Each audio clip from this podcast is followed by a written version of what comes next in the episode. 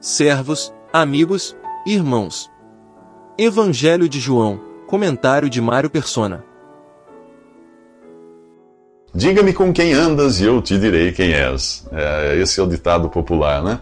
É, os nossos relacionamentos definem quem somos, e o tipo de relacionamento que temos com Jesus é o que define se somos ou não amigos dele. Ele diz: Vocês serão meus amigos se fizerem o que eu lhes ordeno. Já não os chamo servos, porque o servo não sabe o que o seu senhor faz. Em vez disso, eu os tenho chamado amigos, porque tudo o que ouvi de meu pai eu lhes tornei conhecido. Amigos. Que promoção maravilhosa!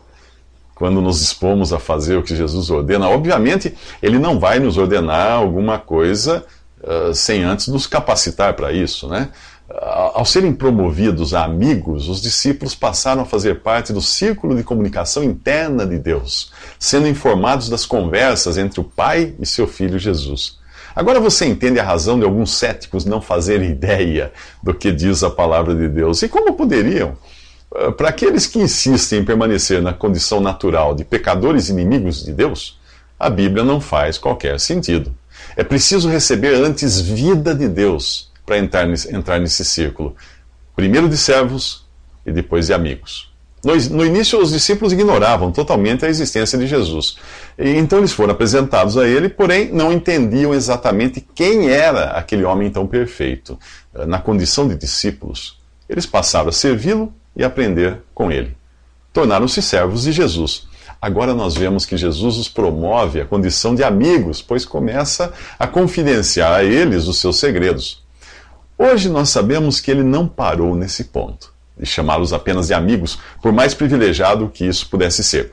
Depois de entregar sua vida na cruz por nós e ressuscitar o terceiro dia, antes de subir ao céu, Jesus diz a Maria Madalena: Vá, meus irmãos, e diga-lhes: Estou voltando para meu Pai e Pai de vocês, para meu Deus e Deus de vocês.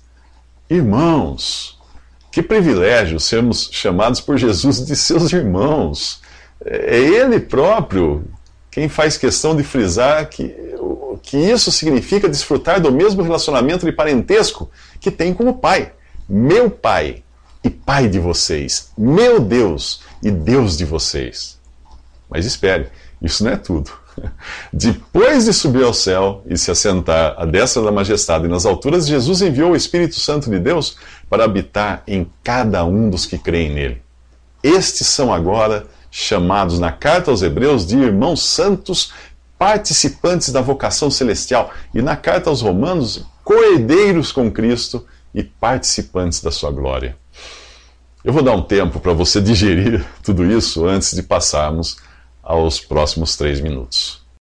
Se você prestou atenção no episódio anterior, entendeu que Deus transforma um inimigo seu em filho, coerdeiro com Cristo e destinado a participar da glória que Jesus recebeu do Pai. Nada disso vem por mérito, mas Deus dá graciosamente àquele que crê em Jesus. Bem, mas pelo menos sobra para você o mérito de ter decidido crer em Jesus, certo? Errado. Veja o que ele diz. Vocês não me escolheram, mas eu os escolhi para irem e darem fruto, fruto que permaneça. Não somos nós que escolhemos a Jesus, mas ele nos escolhe. O fruto que permanece é um fruto que só pode ser produzido enquanto você está aqui, mas cujo valor será mais bem apreciado no céu. Que fruto, que fruto é esse? Na carta aos Gálatas, o fruto do Espírito é descrito como amor, alegria, paz, paciência, amabilidade, bondade, fidelidade, mansidão e domínio próprio. Assim como o fruto apenas identifica o tipo de árvore, essas qualidades não tornam você um cristão. Elas apenas evidenciam aquilo que você é pela fé em Jesus. Esse fruto serve de testemunho para que outros venham a crer em Jesus e sejam também destinados à glória eterna. Muitos cristãos acreditam que devem tornar o mundo melhor e que um dia, depois de eliminadas as injustiças, Cristo dirá: Ok, agora que vocês já deixaram a casa arrumada, eu posso voltar. Não existe nada disso na palavra de Deus. Esse mundo caminhará inevitavelmente para um juízo de fogo. E não há nada que você ou eu possamos fazer para mudar isso. Tudo que aqui for construído, melhorado ou conservado será queimado. O que, o que então permanece para sempre? Aquilo que for despachado para o céu, onde a traça não rói, a ferrugem não corrói e o ladrão não rouba. Jesus não se intrometeu na política do seu tempo. Não se preocupou em mudar o governo, promover agitações e guerras ou construir grandes monumentos que marcassem a sua, a sua presença, a sua passagem por aqui. Não, tudo o que ele fez tinha por objetivo o céu. O que ele fez é o que permanece para sempre. Para Jesus, o mundo foi o lugar da sua rejeição e onde ele foi imolado em sacrifício a Deus. O fogo do castigo divino caiu sobre ele para que aqueles que nele creem não sejam réus do juízo e fogo eternos. Jesus veio não para melhorar o mundo, mas para resgatar pessoas do mundo e colocá-las na lista de passageiros destinados ao céu. Enquanto o dia da partida não vem, a função desses é testemunhar de Jesus com palavras e obras e exercer o papel de misericórdia e amor que ele desempenhou aqui. Mas não espere aplausos por isso, não. Ele avisou: se vocês pertencessem ao mundo, ele os amaria como se fossem dele. Todavia vocês não são do mundo, mas eu os escolhi, tirando-os do mundo. Por isso o mundo os odeia. Se me perseguiram, também perseguirão vocês. Nos próximos três minutos, Jesus revela de onde vem a capacidade para testemunharmos dele aqui. No capítulo 16 do Evangelho de João, os discípulos de Jesus são avisados de que receberiam algo que ninguém jamais recebera: o Espírito Santo.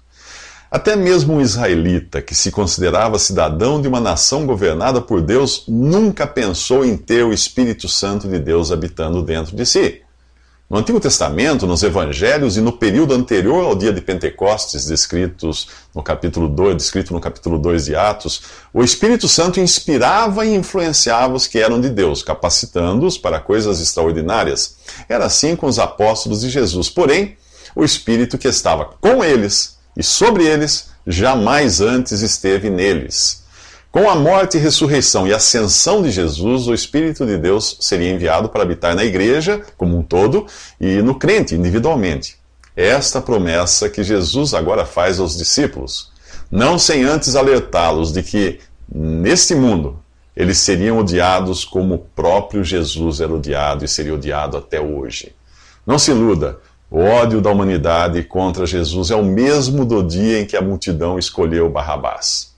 Eu não falo só do ódio que se traduz em perseguição aos cristãos nos países que são avessos ao cristianismo. Nesses, o ódio a Jesus é notório e o diabo anda ao redor como um leão, rugindo e procurando a quem, a quem possa devorar. Eu falo dos países cristianizados, onde Satanás se disfarça de anjo de luz e os seus servos fingem ser servos de justiça. A civilização ocidental disfarça o seu ódio com uma fachada de reverência que esconde guerras, torturas psicológicas e estelionatos praticados em nome de Jesus. Se você quiser arruinar a reputação de alguém, é só associar o nome dessa pessoa a atividades criminosas. É o que o Ocidente vem fazendo com o nome de Jesus há dois mil anos. Você acha que os discípulos, nesse ponto, entendem o que Jesus diz a eles? Absolutamente nada. Neste momento, eles não passam de cabos eleitorais em plena euforia de campanha. Para eles, Jesus é o candidato vitorioso a rei de Israel. Afinal, ele acabara de ser aclamado pelo povo em sua entrada triunfal em Jerusalém. Eles estão certos de que Jesus veio libertá-los do opressor romano e estabelecer o seu reino. Mas Jesus lhes diz: Vocês serão expulsos das sinagogas. De fato, virá o tempo quando quem os matar pensará que está prestando culto a Deus. Bem, não é exatamente isso que eles esperam. Ser, ser, expulso da sinagoga é humilhante. É como perder a identidade de judeu em uma nação considerada teocrática, isto é, governada por Deus. Mal sabem eles que, muito em breve, os únicos governados por Deus neste mundo seriam aqueles que tivessem o Espírito Santo de Deus habitando em si. E que nos séculos seguintes o mundo seria como um grande tribunal, com Deus perguntando à humanidade: Onde está o meu filho? É isso que veremos nos próximos três minutos. Após Caim ter matado seu irmão Abel, Deus lhe perguntou: Onde está seu irmão? Caim alegou que não era responsável por seu irmão e ouviu de Deus a sentença: Da terra o sangue do seu irmão está clamando. Agora amaldiçoado é você pela terra, que abriu a boca para receber da sua mão o sangue do seu irmão. Algo semelhante acontece aqui. Abel é uma figura de Jesus que foi igualmente entregue à morte por seus irmãos judeus. Jesus revela aos discípulos que o Espírito Santo viria preencher a lacuna criada por sua rejeição e morte e assim convencer o mundo do pecado. É como se Deus perguntasse: Onde está meu filho? A presença do Espírito Santo no mundo é a evidência de que Jesus foi expulso daqui. A vinda do Espírito torna o mundo convicto do pecado. Além de convencer o mundo do pecado, o Espírito convence da justiça. Jesus, o justo, aos olhos do Pai, foi considerado pelos judeus como possuído por demônio. Deus atestou sua justiça ressuscitando-o de entre os mortos. O Espírito só viria depois de Jesus ressuscitar e ir para o Pai, que o chamou de meu servo, o justo. A presença do Espírito aqui convence o mundo da justiça. Jesus diz ainda que a vinda do Espírito Santo convenceria o mundo do juízo, porque o príncipe deste mundo já está condenado. Isso demonstra que Satanás é o príncipe deste mundo e os seres humanos, seus súditos. Ele conseguiu liderar a humanidade em sua rejeição ao Filho de Deus. Como fora prometido no Éden, a serpente feriu o calcanhar do descendente da mulher mas teve sua cabeça esmagada por este. Na cruz, Satanás foi vencido e condenado. Agora só falta ele receber a pena e ser lançado no fogo eterno, preparado para o diabo e os seus anjos. O lago de fogo não foi preparado para o homem, mas para os anjos. Quem insiste em permanecer na incredulidade irá compartilhar com os anjos caídos de um destino que Deus não havia preparado para o homem. Há quem diga que se Jesus estivesse aqui, o mundo não teria tanta tristeza e dor. É verdade. Se ele tivesse sido recebido, teria dado início ao seu reino aqui, mas ele não está aqui, e a sua ausência torna o homem ainda mais culpado. O Espírito não desceu para endireitar o mundo. Ele veio para tornar o mundo convicto do pecado, da justiça e do juízo, e para consolar, edificar e exortar os que pertencem a Cristo. O fato de o Espírito Santo habitar hoje no corpo de Cristo, que é a igreja formada por todos os salvos por Jesus, cria uma espécie de barreira para Satanás não agir livremente. Sim, pode crer que o mundo ficará muito pior depois que a igreja e o Espírito forem tirados daqui. Jesus voltará para buscar os que são seus, aqueles aos quais foi dado tudo o que é dele. Tudo? Sim Saiba nos próximos três minutos.